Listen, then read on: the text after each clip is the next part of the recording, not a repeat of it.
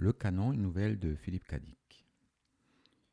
Le manuscrit est daté de 1952. Première publication sous le titre Des Guns est paru dans la revue Planet Stories en septembre 1952, volume 5, numéro 8. Traduit de l'anglais par euh, Pierre-Paul du Rastanti et revisé par Hélène Collomb. Le canon. Le commandant regarda dans l'oculaire du télescope et mit l'instrument au point d'un geste vif. C'était bien une fission nucléaire que nous avions vue, fit-il par dire. Il soupira et repoussa l'oculaire. Ceux qui veulent regarder le peuvent, mais ce n'est pas un spectacle très réjouissant.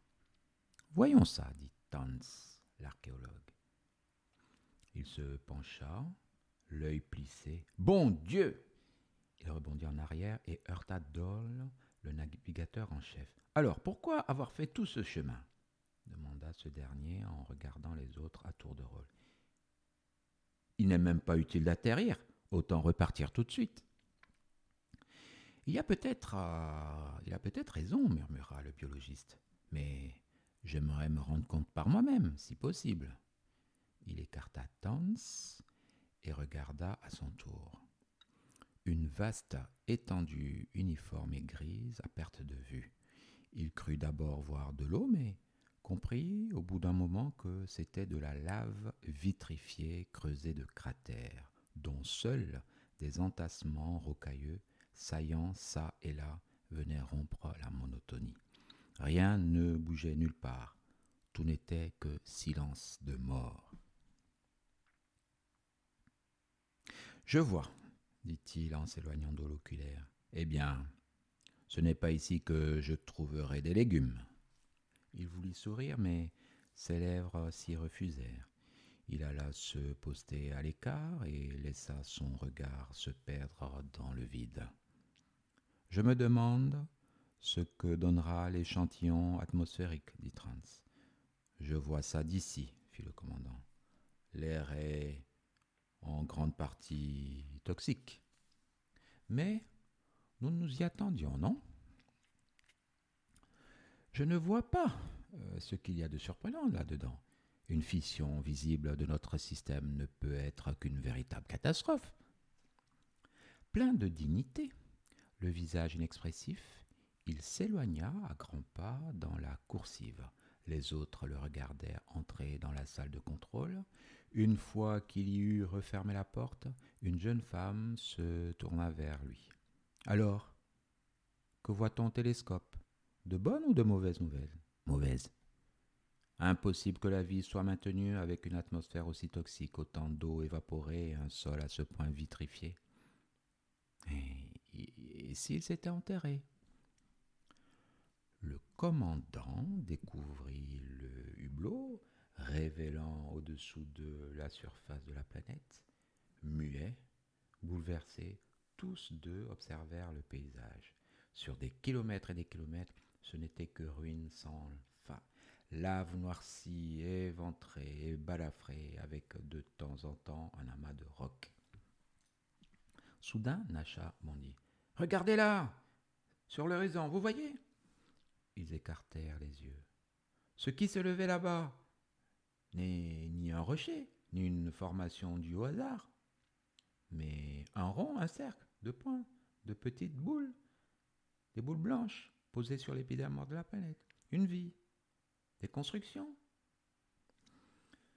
Virez de bord, s'il vous plaît, dit Nacha, d'une voix surexcitée. Elle repoussa en arrière sa noire chevelure. Allons voir ce que c'est. Le vaisseau changea de cap. Comme il parvenait à la verticale des points blancs, le commandant lui fit perdre de l'altitude et descendit aussi bas que possible. Des piliers, commenta-t-il, des colonnes de pierre, à moins qu'il ne s'agisse d'un matériau artificiel moulé, les vestiges d'une ville. Mon Dieu murmura Natacha, c'est terrible. Elle regarda les ruines disparaître derrière eux, disposés en arc de cercle, les rectangles érodés lézardés surgissaient de la lave comme autant de dents cassées. Tout est mort, dit enfin le commandant. Je crois qu'on va repartir tout de suite. C'est ce que, ce que veut l'équipage, dans sa majorité, je le sais. Appelez la station réceptrice gouvernementale, décrivez-leur euh, ce que nous avons trouvé et dites, euh, dites-leur que nous, il chancela.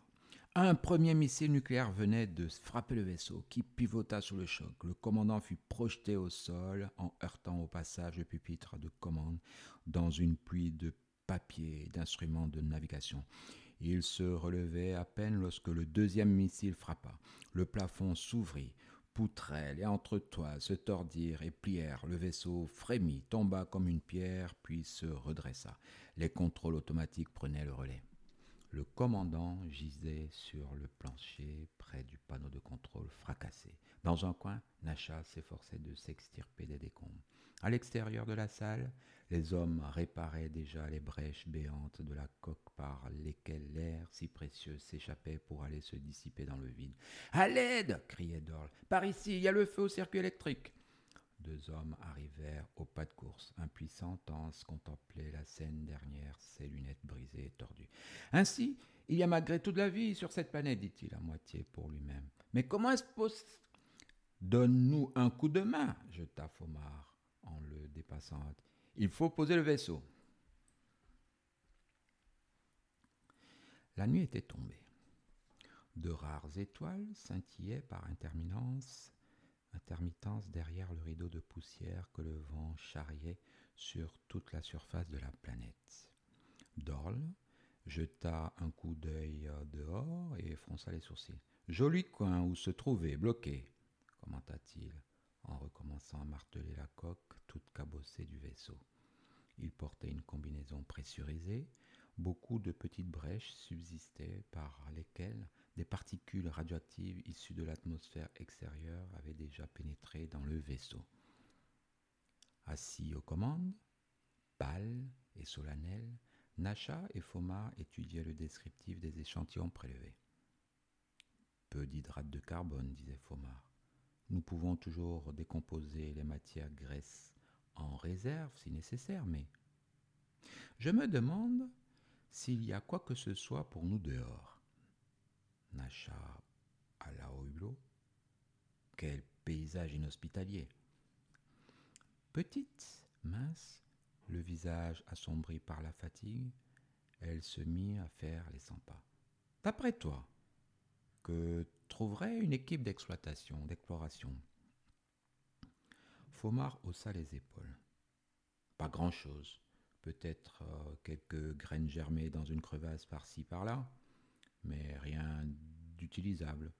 Tout ce qui a pu s'adapter à cet environnement est sans doute toxique, voire mortel. Nacha s'immobilisa et se frotta la joue, laquelle portait une profonde estafilade encore rouge et enflée. Et comment expliques-tu ce qui s'est passé? Selon ton hypothèse, les habitants sont morts, grillés, comme des steaks. Mais alors, qui nous a tiré dessus? Quelqu'un nous a pourtant détectés. Quelqu'un a, pris une décision, pointé un canon. Et estimé la distance, dit faiblement le commandant de bord, allongé sur le lit de camp dressé dans un angle. C'est bien ce qui m'inquiète. Le premier missile nous a mis hors de combat. Le deuxième nous a presque annihilés.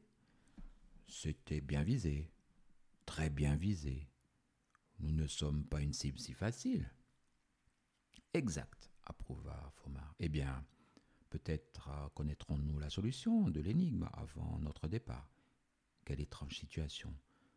La raison veut que la vie ne puisse exister, tant la planète est calcinée et le peu d'atmosphère qui lui reste est pollué. Si le canon qui a tiré a survécu, dit Nacha, pourquoi pas les gens? Ce n'est pas la même chose. Le métal n'a pas besoin d'air pour respirer, lui. Il ne contracte pas la leucémie au contact des particules radioactives. Il n'a besoin ni de nourriture, ni d'eau. Silence. C'est en effet paradoxal, résuma Nacha. Quoi qu'il en soit, j'estime que l'on devrait envoyer une équipe en exploration dès demain matin. D'ici là, tâchons de remettre le vaisseau en état pour pouvoir repartir. On ne pourra pas décoller avant plusieurs jours, l'informa Fomar. On devrait au contraire mettre chaque personne au travail. On ne peut pas se permettre de lancer une telle expédition.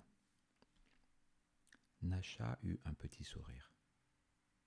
Tu seras affecté au premier détachement. Qui sait, tu découvriras peut-être euh, à quoi t'intéressais-tu déjà avant? Aux légumes, aux légumes comestibles. Ouais, tu en trouveras peut-être, mais, mais, sois prudent. Ils nous ont déjà tiré dessus sans savoir qui nous étions ni pourquoi nous venions. Tu crois qu'ils euh, se sont battus entre eux? Sans doute euh, ne pouvaient-ils même pas imaginer qu'on puisse débarquer chez eux avec des intentions amicales, quelles qu'elles soient, les circonstances. Quelle étrange caractéristique de l'évolution de la guerre que la guerre interespèce, combattre sa propre race. Nous le saurions, nous le saurons demain matin, conclut Fomar. Allons dormir. Le soleil se levait froid et austère. Trois personnes, deux hommes et une femme, franchirent le sabord et se, laissèrent tomber sur le sol ferme. Quelle journée bougonna J'ai bien dit que j'avais hâte de poser à nouveau le pied sur la terre ferme, mais. Viens, dit Nacha, suis-moi. J'ai quelque chose à te dire. Tu veux bien nous excuser, Tans Ce dernier acquiesça d'un air morne. Dorle rattrapa Nacha et ils avancèrent côte à côte, écrasant sous leurs semelles en métal le sol qui crissait sous leurs pas. Nacha jeta un regard à son compagnon. Écoute, le commandant est mourant. Nous sommes les deux seules personnes à le savoir. Il sera mort d'ici la fin de la journée planétaire. Le choc lui a ébranlé le cœur. Il a presque 60 ans, tu sais. Dorle hocha la tête. C'est triste. J'ai beaucoup de respect pour lui, bien entendu. Tu le remplaces puisque tu es déjà commandante en second Non, je préférerais voir quelqu'un d'autre prendre les rênes. Toi peut-être, ou bien Fomar. J'ai réfléchi au problème et il me semble que je devrais me déclarer décidé à faire office de second pour l'un ou l'autre, selon celui qui voudra assumer la charge du commandant, ce qui me permettra de déléguer mes responsabilités. Mais je ne veux pas être commandant, que Fomar s'en charge. Nacha l'observa, grand, blond, il marchait à grands pas à ses côtés dans sa combinaison pressurisée. Tu me parais davantage faire l'affaire, dit-elle. On pourrait essayer au moins quelque temps, mais comme tu l'entends. Regarde, nous, nous approchons de quelque chose. Ils s'immobilisèrent et se laissèrent rattraper par Tans. Devant eux se profilait une sorte de bâtiment en ruine. Dorle parcourut les alentours d'un regard pensif. Vous voyez? L'endroit, une forme, une cuvette, l'endroit forme une cuvette naturelle, une immense vallée. Remarquez la façon dont les formations rocheuses qui se lèvent de tous côtés protègent le site. Peut-être le souffle a-t-il été en partie dévié Ils errèrent parmi les ruines, ramassant pierres et débris. Ce devrait être une ferme, avant Stans en examinant un bout de bois. Ceci faisait partie d'un moulin à vent. Ah bon? Nacha saisit l'objet et le retourna dans sa main. Intéressant, mais il faut continuer. Nous n'avons guère le temps. Regardez, fit soudain Dorle. Là-bas, au loin, vous voyez? Il pointa le doigt. Nacha retint son souffle. Les pierres blanches. Quoi? Elle leva les yeux sur Dole. Les pierres blanches les grandes dents cassées que nous avons vues depuis le poste de commande, le commandant et moi. Elle lui effleura doucement le bras. C'est de là qu'on a tiré. Je ne pensais pas que nous avions atterri si près. Qu'est-ce que c'est? demanda Tance en montant les rejoindre. Je suis presque aveugle sans mes lunettes. Qu'est-ce que vous voyez? La ville d'où on a tiré. Ah bon? Tous trois demeurèrent quelques instants immobiles. Eh bien, allons-y, proposa Tans. Comment savoir ce qu'on va trouver là-bas? Dorle le dévisagea en fronçant les sourcils. Attends un peu, on ne sait pas du tout où on met les pieds. Ils doivent patrouiller. D'ailleurs, ils, nous ont sans doute déjà repérés. Ainsi que le vaisseau lui-même, répliqua Tans. À l'heure qu'il est, sans doute, savent-ils où le trouver pour le faire sauter. Alors, quelle importance Qu'on s'en approche ou pas? Il a raison, dit Nacha. S'ils veulent vraiment notre peau, nous n'avons pas l'ombre d'une chance de toute façon. Nous ne disposons pas du moindre armement, tu le sais bien. J'ai une arme de poing. Dol hocha la tête. Bon, puisque c'est comme ça, allons-y. Tu as peut-être raison, Tans. Mais restons groupés, jeta celui-ci d'une voix nerveuse. Nacha, tu vas trop vite. La jeune femme regarda en arrière et. Si on veut y arriver avant la nuit, il faut se dépêcher. Ils atteignirent les faubourgs de la ville au milieu de l'après-midi. Le soleil jaune et froid était haut dans le ciel incolore. Dorle s'arrêta au sommet d'une crête surplombant la cité. Bon, la voilà enfin ce qu'il en reste. Et il n'en restait pas grand-chose. Les immenses colonnes de béton qu'ils avaient aperçues n'étaient que des piliers, mais n'étaient pas des piliers, mais les fondations d'immeubles en ruine, cuites et recuites par le soleil et sectionnées à ras du sol ou presque. Rien d'autre ne subsistait que ce cercle irrégulier de blocs blancs qui mesurait en tout près de 7 km de diamètre. Dégoûté, Dole cracha. Encore du temps perdu. C'est le squelette d'une ville morte. Voilà tout. C'est important. C'est pourtant d'ici qu'on a tiré, murmura Tans. Ne l'oublie pas. De plus, le tireur avait un œil sûr et une sacrée expérience, ajouta Nacha. Allons-y. Ils s'engagèrent entre les immeubles en ruine. Nul ne disait mot. Ils marchaient en silence, attentifs à l'écho de leurs pas macabre marmonna Dorle. J'étais déjà, j'ai déjà vu des villes en ruine, mais mortes de vieillesse ou de fatigue. Celle-ci a été tuée, calcinée. Cette cité n'est pas morte toute seule. On l'a assassinée. Je me demande comment elle s'appelait, dit Nacha, avant de se détourner pour gravir les vestiges d'un escalier partant d'un ensemble de fondations. Vous, croyez qu'il y a quelque part un panneau indicateur? Une plaque quelconque? Elle parcourut les ruines d'un regard scrutateur. Il n'y a rien là-dedans, lança Dole d'une voix impatiente. Viens, attends un peu. Nacha se baissa pour effleurer un bloc de béton. Celui-ci porte une inscription. Laquelle? Se hâta pour de rejoindre la jeune femme, s'accroupit dans la poussière et passa ses doigts gantés sur le bloc de pierre. Ce sont bien des lettres. Il prit un stylet dans la poche de sa combinaison et recopia les inscriptions sur un bout de papier. Dorle lut par-dessus son épaule. C'était écrit Résidence Franklin. Voilà, dit Nacha d'une voix douce et basse. C'était son nom. Tans remit le papier dans sa poche et ils poursuivirent leurs explorations. Après un temps, Dorle prit la parole. Tu sais, Nacha, je crois qu'on nous surveille, mais ne regarde pas autour de toi. Elle se raidit. Ah Et pourquoi tu dis ça? Tu as vu quelque chose? Non. Je le sens, pas toi?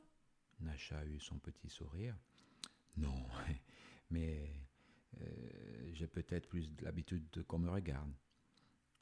Elle tourna un peu la tête. Oh Dorla porta la main à son âme. Quoi? Qu'as-tu vu? Tans s'était figé sur place, bouche. Le canon, dit Nacha. C'est le canon. Vous avez vu sa taille? Dorle dégana douce, lentement. C'est bien lui. Il était gigantesque, immense et dépouillé. Il pointait vers le ciel sa masse d'acier et de verre planté sur une un énorme bloc de béton. Sous leurs yeux, il pivota sur sa base en émettant un ronronnement souterrain. Tout en haut d'un mât, une, une fine antenne constituée d'un ensemble de tiges tournées au gré du vent. Il est à l'écoute, souffla Natacha. Il nous épie. Le canon pivota de nouveau, cette fois-ci dans le sens des aiguilles d'une montre. Il était monté de manière à pouvoir décrire un cercle complet. Le fût s'abaissa lentement, puis reprit sa position initiale. Mais qu'il actionne? demanda Tans. Dorle eut un sourire. Mais personne, personne ne l'actionne. Ils le dévisagèrent. Mais que veux-tu dire? Il tire tout seul. Ils n'en crurent pas leurs oreilles. Nacha se rapprocha et leva vers lui son front barré d'un pli soucieux. Je ne comprends pas. Que veux-tu dire par là? Regardez, je vais vous montrer. Ne bougez pas. Dol ramassa une pierre, hésita un instant, puis la jeta en l'air le plus haut possible. Elle passa devant le canon. Aussitôt, le fût gigantesque se déplaça, les tiges se contractèrent. La pierre retomba, le canot s'immovisa, puis reprit sa lente rotation. Vous voyez conclut Dorle. Il a repéré la pierre dès que je l'ai jetée en l'air. Rien de ce qui bouge au-dessus de la surface du sol n'échappe à sa vigilance. Il nous a sans doute détectés dès que nous avons pénétré dans le champ gravitationnel de la planète. Il devait nous tenir depuis longtemps dans sa ligne de mire. Nous sommes fichus. Il sait très bien où se trouve le vaisseau. Il se contente d'attendre que nous redécollions. Je comprends, dit Nacha en hochant la tête. Il a repéré la pierre, mais pas nous, parce que nous, nous évoluons au niveau du sol et non au-dessus. Il n'est conçu que pour viser les objets volants.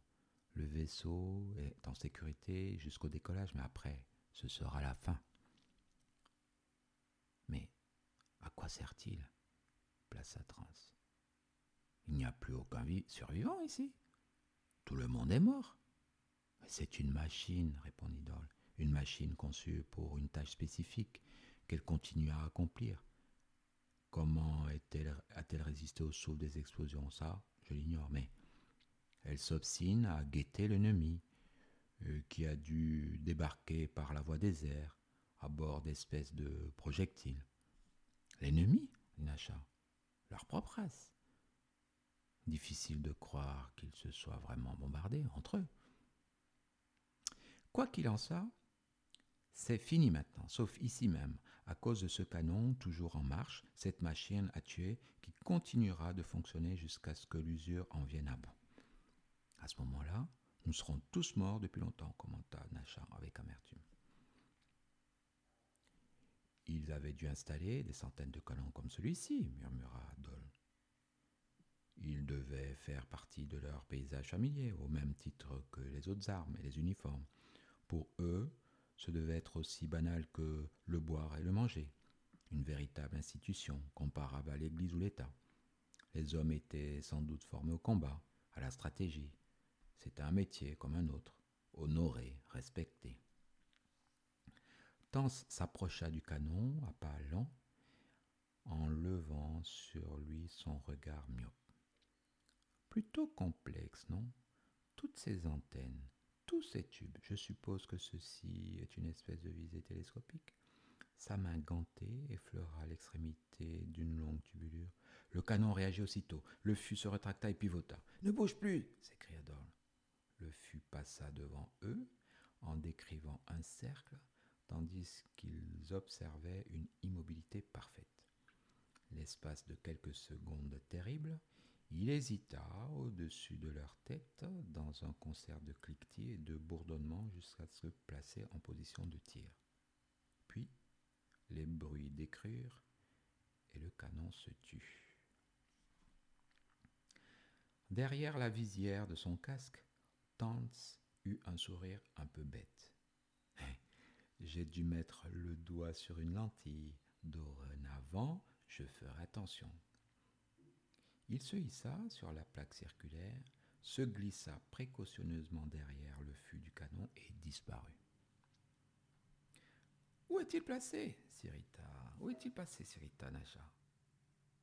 Il va nous faire tuer. Reviens, Tance, hurla Dol.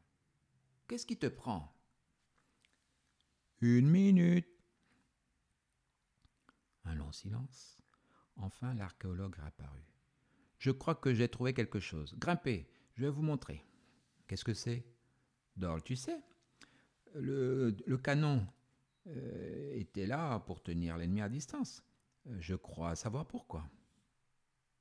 Cette affirmation laissa les autres perplexes. Je pense avoir découvert ce que le canon est censé garder, reprit Tance. Venez donc me donner un coup de main.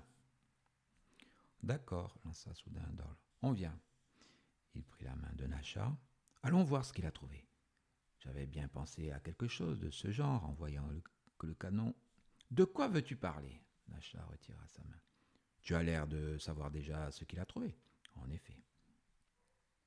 Juché sur la plaque, Dol souriait. Tu te souviens de cette légende commune à toutes les races? Le mythe du trésor enfoui et du dragon ou du serpent qui monte la garde auprès de lui afin de tenir tout le monde à l'écart. Elle hocha la tête. Et alors? Dol pointa son doigt vers l'engin qui les dominait. Alors, dit-il, voilà notre dragon. Viens. En unissant leurs efforts, ils parvinrent à soulever le couvercle d'acier qu'ils poussèrent de côté. Quand ils eurent terminé, Dorl était en nage. Ça ne vaut pas la peine, grommela-t-il. Il s'efforça de percer les ténèbres du trou béant, à moins que. Nacha alluma sa torche et en promena le rayon sur l'escalier qui s'enfonçait dans le noir.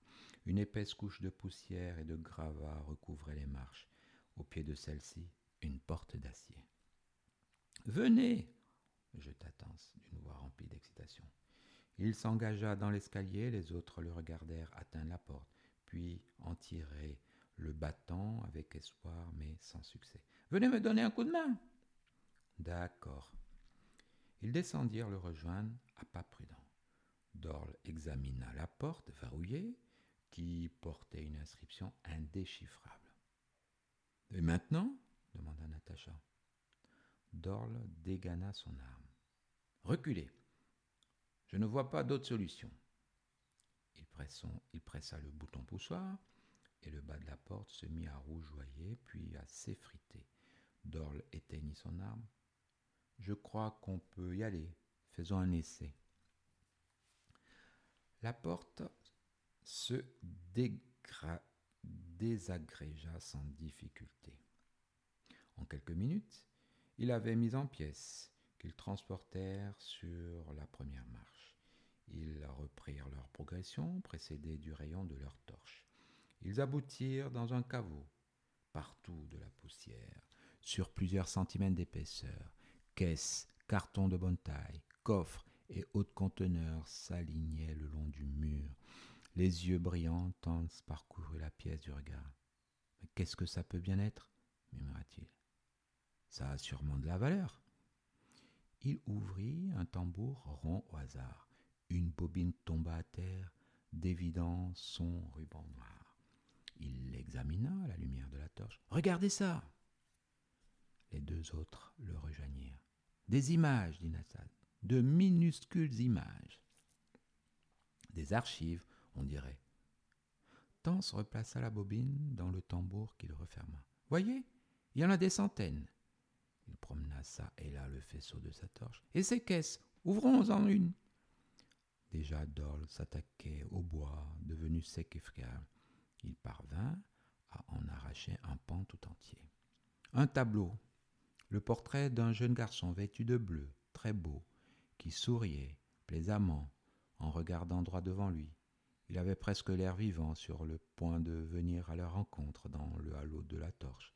C'était l'un d'entre eux, un représentant de cette race détruite, de ce peuple qui avait péri. Ils contemplèrent le portrait durant un long moment. Enfin, Dorle replaça la planche. Toutes ces caisses, dit Nacha. D'autres peintures, sans doute. Et ces tambours Qu'y a-t-il dans ces boîtes? Voilà leur trésor, dit Hans, parlant presque pour lui seul. Leurs peintures, leurs archives. Sans doute, avons-nous toute leur littérature, leurs récits, leurs mythes, leurs théories sur leur univers. Ainsi que leur histoire, ajouta Nacha. Nous pourrons retracer leur évolution et découvrir les causes de leur comportement final. Dorle errait dans le caveau. Étrange, murmura-t-il. Jusqu'à la fin, et même après le déclenchement des hostilités, ils ont toujours su, quelque part au fond d'eux-mêmes, que leur véritable trésor était là, dans leurs livres, leurs tableaux, leurs mythes.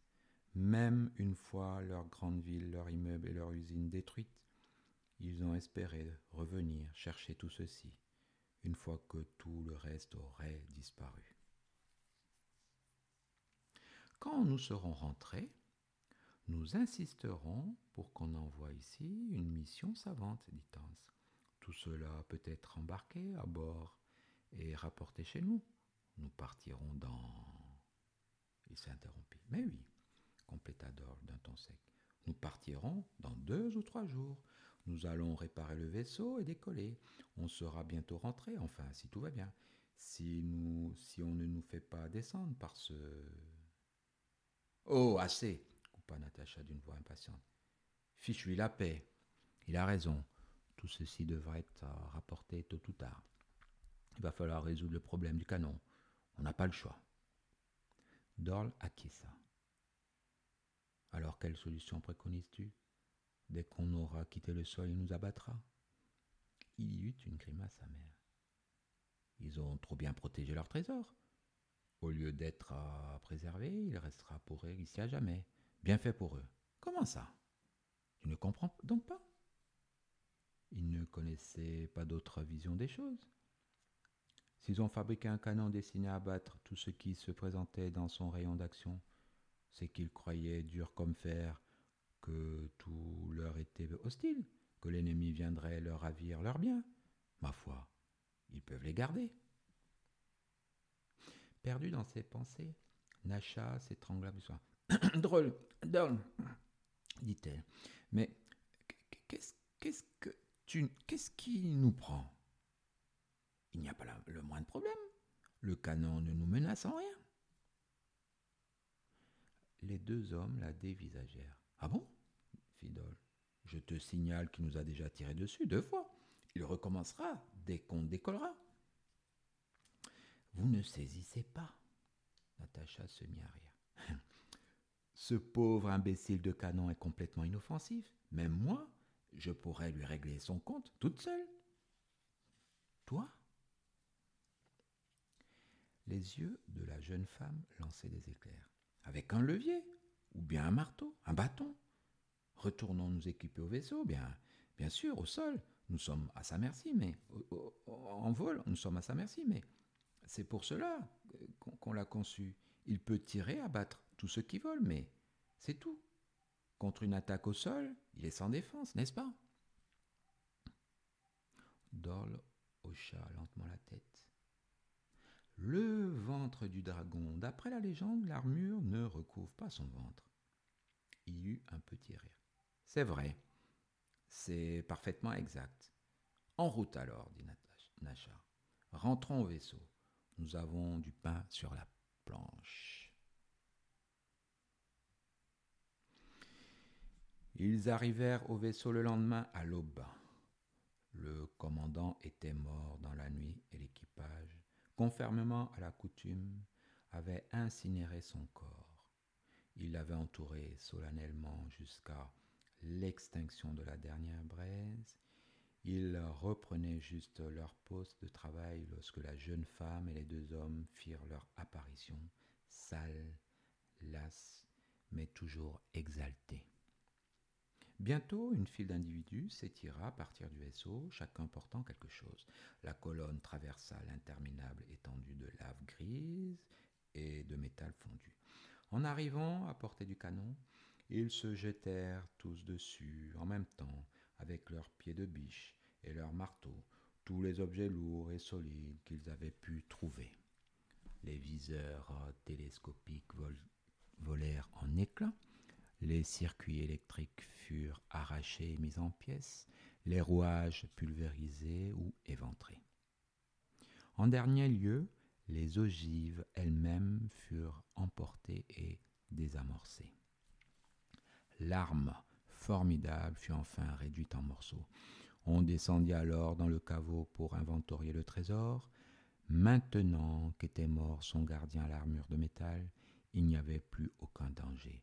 On étudia les peintures, les films, les caisses de livres, les couronnes de pierres précieuses, les coupes et les statues. Enfin, comme le soleil s'enfonçait dans les brumes grises qui dérivaient à la surface de la planète, ils gravirent à nouveau les marches. Ils restèrent un moment campés autour du canon fracassé, contemplant sa silhouette désormais immobile. Puis, ils repartirent au vaisseau. Il leur restait beaucoup à faire, car celui-ci avait été sérieusement touché et bien des équipements irrémédiablement endommagés. La priorité absolue était de le réparer au plus vite pour pouvoir reprendre les airs. En y travaillant tous ensemble, il ne leur fallut guère que cinq jours pour le remettre en état d'affronter l'espace. Au poste de commande, Nasha regardait la planète décroître derrière eux. Elle croisa les bras et s'assit sur le rebord de la table. À quoi penses-tu? demanda Dorl. Moi, à rien. Tu es sûr? Je me disais qu'à une époque, cette planète avait dû être euh, bien différente lorsque la vie l'habitait encore. C'est probable. En effet, Dommage qu'aucun de nos vaisseaux ne soit jamais allé aussi loin, mais nous n'avions aucune raison de soupçonner ici la présence de l'intelligence avant de voir dans notre ciel la lueur de la fission. Et à ce moment-là, il était déjà trop tard. Pas tout à fait. Après tout, leurs biens, leur musique, leurs livres, leurs images, tout cela survivra. Nous allons les rapporter chez nous, les étudier, et ils vont nous faire changer, après cela, nous ne serons plus jamais les mêmes. Leur sculpture surtout. Tu as vu cette grande créature ailée, sans tête ni bras? Brisée, je suppose, par, les, ses ailes. Elle avait l'air très ancienne. Oui, nous allons changer considérablement. À notre tour, il n'y aura plus de canons pour nous attendre, dit Nacha, prête à nous abattre on pourra atterrir et prendre le trésor, comme tu dis. Elle le gratifia d'un sourire. Tu, nous y, tu nous y ramèneras en bon commandant de bord Commandant Dol souria en retour. Tu as donc arrêté ton choix? Nacha haussa les épaules. Fomar conteste trop souvent mes décisions. Tout compte fait, je crois que c'est toi que je préfère.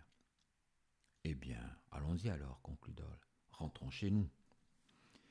Dans un rugissement, le vaisseau s'éleva au-dessus des ruines de la ville, décrivit un arc immense et s'élança au-delà de l'horizon vers les profondeurs de l'espace. En bas, au cœur de la ville en ruine, une tige antenne endommagée mais toujours en état de marche capta le vrombissement des réacteurs. La base du formidable canon vibra péniblement dans un effort désespéré pour pivoter.